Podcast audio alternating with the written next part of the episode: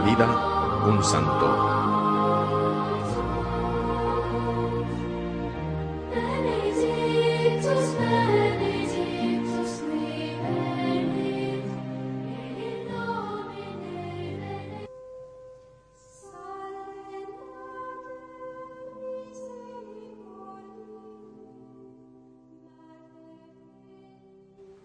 Nació en Valencia, España, en ese momento en poder de los musulmanes, hacia el año 1227. Los moros dominaban todavía la ciudad con sus intransigencias religiosas y con los sufrimientos que les infligían a los cristianos. Él supo y buscó información acerca de cómo vivían los esclavos creyentes en Cristo. Influenció en sus padres que tenían dinero para que rescataran a muchos. Y justamente uno de estos rescatados se convirtió en un preceptor. Después de la reconquista cristiana, Pedro se fue a la Universidad de París a seguir sus estudios.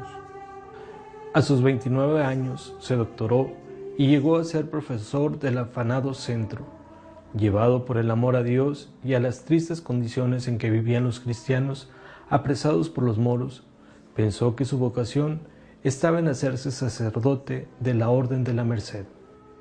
El fin de esta orden era rescatar a los cautivos. Con el tiempo lo eligieron obispo de Jaén, que estaba también bajo la dominación mora. Apenas entró en la diócesis, comenzó por visitar a todos sus fieles. Era un predicador elocuente y contundente contra todo lo que hacían los invasores. Llevado a la cárcel, desde ella siguió escribiendo.